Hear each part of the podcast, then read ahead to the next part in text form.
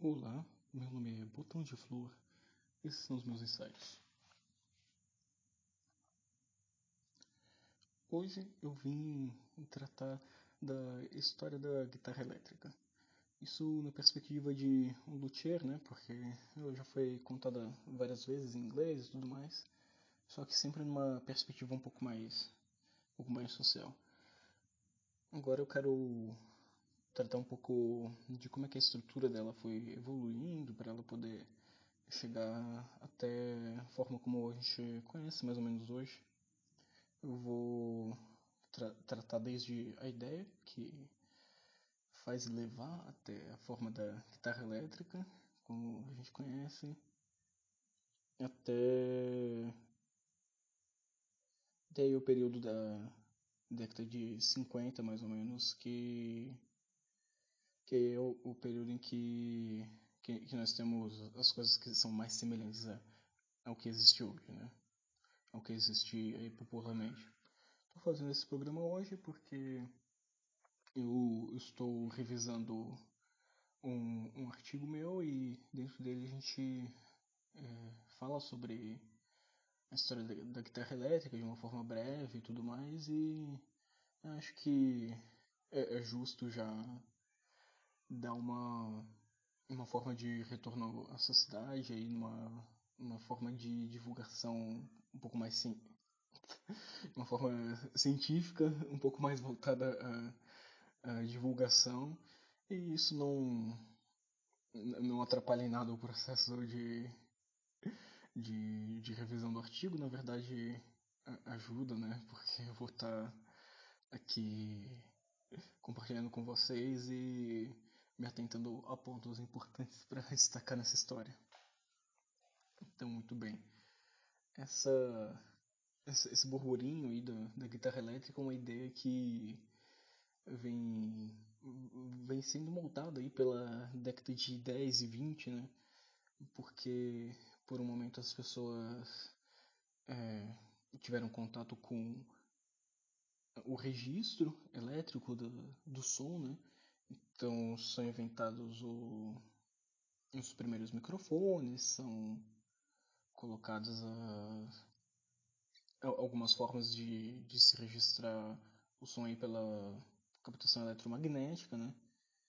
E aí se vê um movimento de dispensar aí pelo, pelos músicos, pelos luthiers, né? E, tipo, ah, se o meu violão ele se, se o meu, meu violão ele não, não soa tanto, assim, ele não, não, não consegue se destacar no meio de uma orquestra, é, ele também não tem tantas possibilidades assim de ornamentações, né? Como é que eu posso então agregar essa, essas novas tecnologias para fazer com que eu expanda? Como é que como é que eu vou então ampliar os horizontes de execução instrumental do violão. Então isso vai se desenvolvendo aí da década de 20 até os dias de hoje, né? Mas a gente pode colocar mesmo que essa, essa expansão ela, ela foi mais rápida aí por, durante esse período aí de década de 20 até década de 50, né? É, lembrando que tudo isso eu vou escrever, eu vou publicar tudo isso e vocês vão poder eventualmente no futuro próximo ter acesso a toda essa discussão que eu faço com detalhes e com toda a referência bibliográfica, né?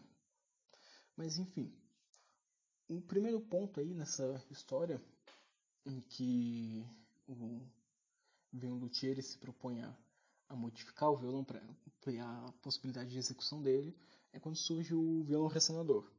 Então é um violão que ele tem cones de alumínio no tampo, então talvez algum de vocês já deve ter tido contato com com, com algum, algum violão que, que seja feito todo de metal ou que tem várias partes metálicas no tampo. É provável que você tenha tido contato com um violão ressonador. Aqui no Brasil também tem as violas ressonadoras, né? Então você deve ter contato, tido contato com alguma coisa assim. Né? E se você quiser um, uma referência visual, eu vou buscar deixar no, na descrição do, do programa algumas imagens para vocês poderem é, ver, ver se reconhecem em algum instrumento que já passou por, pelas suas mãos. Né? Ou vocês podem procurar também na internet por Resonator Guitar, Dobro Guitars ou National Guitars. Então que isso foi uma, uma invenção de John Dopiera. Depois foi inventado, reinventado no, no Brasil também, né? Que lá naquele tempo começou a comercializar aí junto com a empresa Rickenbacker, mas aí o Dopiera estava tendo umas desavenças aí com o pessoal da Rickenbacker e decidiu ir comercializar os Resonators com a sua própria empresa. Mas aí pelo outro lado, na Rickenbacker, tinha um cara chamado George Bicham que tava olhando para aquilo assim, tipo, ok, o Resonator é massa, mas ainda não é o ponto que, que eu queria. Aí ele vai lá, começa a mexer com a elétrica, começa a, a colocar um monte de coisa assim em cima de uma lap steel guitar, né?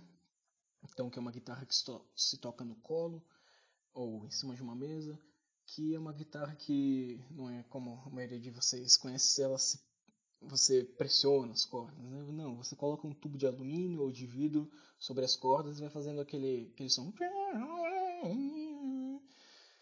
Bom, eu vou deixar a referência de imagem também na, na descrição do episódio. Enfim, em 1931, a Rickenbacker lançou esse invento do Bicham chamado Frying Pan, literalmente traduzindo uma frigideira, que é uma guitarra com formato de frigideira, uma lap steel guitar, que tinha um captador eletromagnético, então quando você tocava as cordas, ela podia ser ouvida através de um amplificador. As cordas eram uh, aquele som era transformado em sinal eletromagnético e depois se reproduzia no, numa caixa de som, amplificador e, e tudo mais. E a Rickenbacker foi criando moda, né? Foi colocando isso na mão de, de músicos famosos ao redor, ao redor do país, principalmente músicos de música havaiana, né? E outras empresas foram seguindo esse, esse negócio, né? Tinha um, um inventor chamado Paul Tutmark, que ao mesmo tempo que estava lançando a, a Frying Pan, ele já estava inventando esses seus instrumentos elétricos. Ele estava inventando instrumentos da mesma forma, né? Pegando alguns instrumentos de corda que já se conheciam e colocando captadores eletromagnéticos.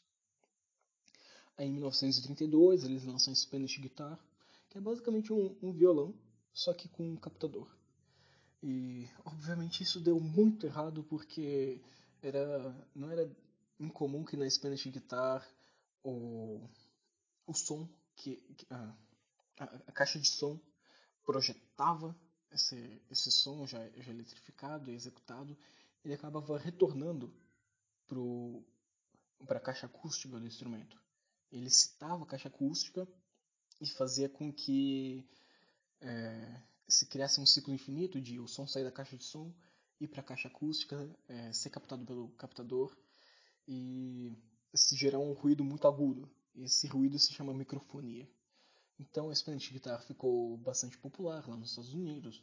Veio, teve repercussões no, no Brasil e tudo mais, só que o pessoal reclamava demais que tinha um som, essa microfonia mas e eles foram criando coisas assim, mecanismos para a microfonia é, se diminuir, mas nunca era, era suficiente, né? Porque às vezes o, músico inconsequente apontava a, a boca do violão para a caixa de som, né? E no mais das contas, né? É, a, a, acabou em 1936 o a Rickenbacker lançando a vibrola. Então que era um instrumento aí com o formato do violão, só que ele era pequenininho, menorzinho, enxuto e tinha um corpo todo sólido. E por ter esse corpo todo sólido, que nem a, a frying pan, a frigideira, né?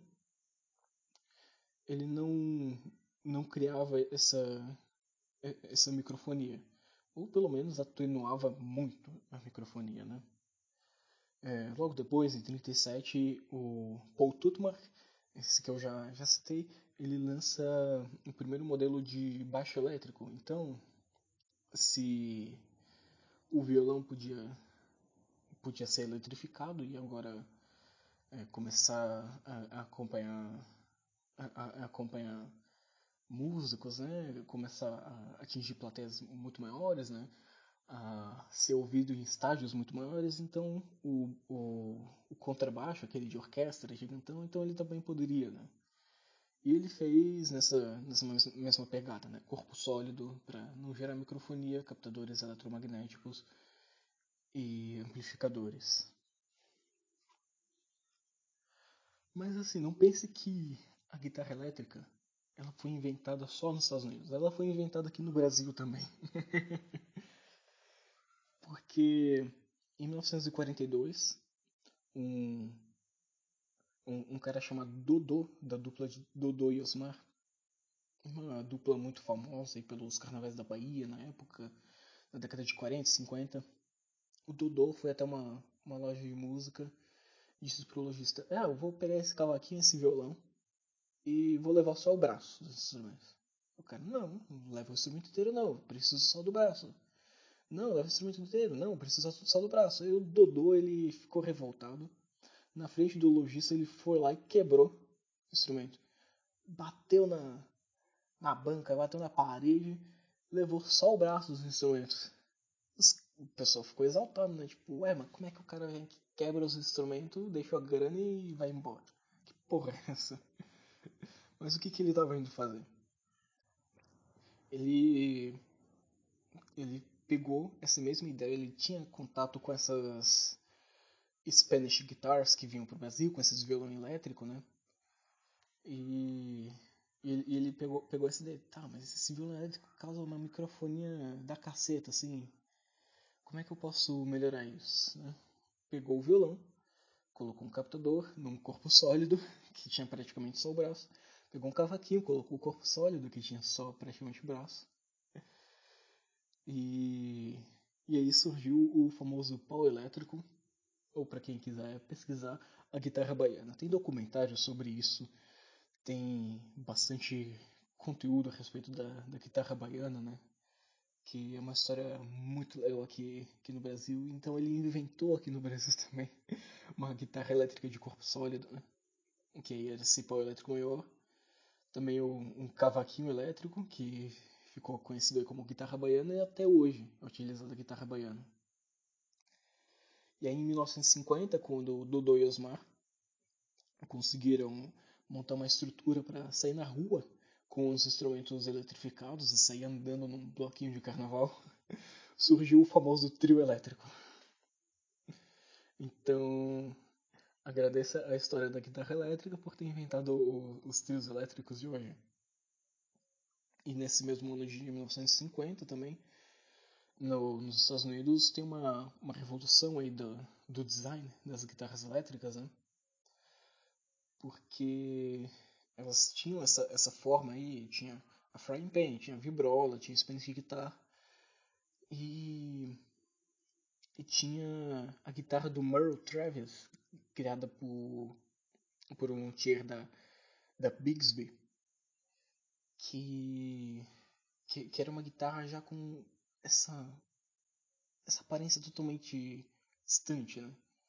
Essa aparência, não, mas se a guitarra elétrica ela tem um corpo sólido, então por que a gente não não inventa a aparência dela, né? Por que a gente não refaz essa aparência, faz uma coisa mais ergonômica e, e melhor visual, né?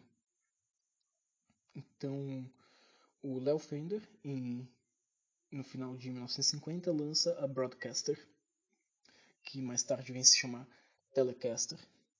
E conforme esse instrumento vai fazendo é, bastante bastante sucesso pelos músicos da época. Várias empresas nos Estados Unidos vão, vão surgindo com as suas próprias formas de guitarras elétricas similares. Né? Então, vai, vai surgir os vários modelos da, da Rickenbacker, vai surgir os modelos tradicionais da, da Gibson, os modelos tradicionais da Gretsch. E tantos outros modelos que alguns continuam até hoje, alguns são vistos como vintage, alguns já, já ficaram para a história, né? para trás. E é mais ou menos nesse ponto que a gente chega a isso que a gente conhece como guitarra elétrica na forma atual. E eu acho que é mais ou menos isso que eu queria falar hoje. É, esperem eu vou anunciar quando tiver algum material escrito com todas as referências bibliográficas, né, com a história toda em detalhe, né. Quando tiver lançado algum material assim, aí vocês todos vão, vão poder ler. Mas enquanto isso, fiquem com as minhas redes sociais, arroba. Então, quer saber mais sobre a história da guitarra elétrica? Ficou com dúvida? Quer que eu fale sobre outros aspectos da história da guitarra elétrica, me aprofunde? Fala lá no Telegram comigo. Pode, pode vir me, me conversar com lá e eu anoto as ideias a gente discute, né? Se você quiser falar sobre guitarra elétrica no, no programa, tiver alguma coisa para contribuir, me chama lá também. É... Ou se você não tiver Telegram, também pode ser o é, eh_tuta.io. Vou, vou deixar na descrição aí tudo. E é isso aí. Um, não seria de menos um pequeno tributo instrumento musical, né? Que é, é um instrumento tão importante no imaginário coletivo do, do brasileiro, né? É, ele acaba sendo muito importante para a música brasileira em geral. Não seria menor tributo do que fazer um pequeno improviso aqui em guitarra elétrica. Eu fico por aqui e até a próxima.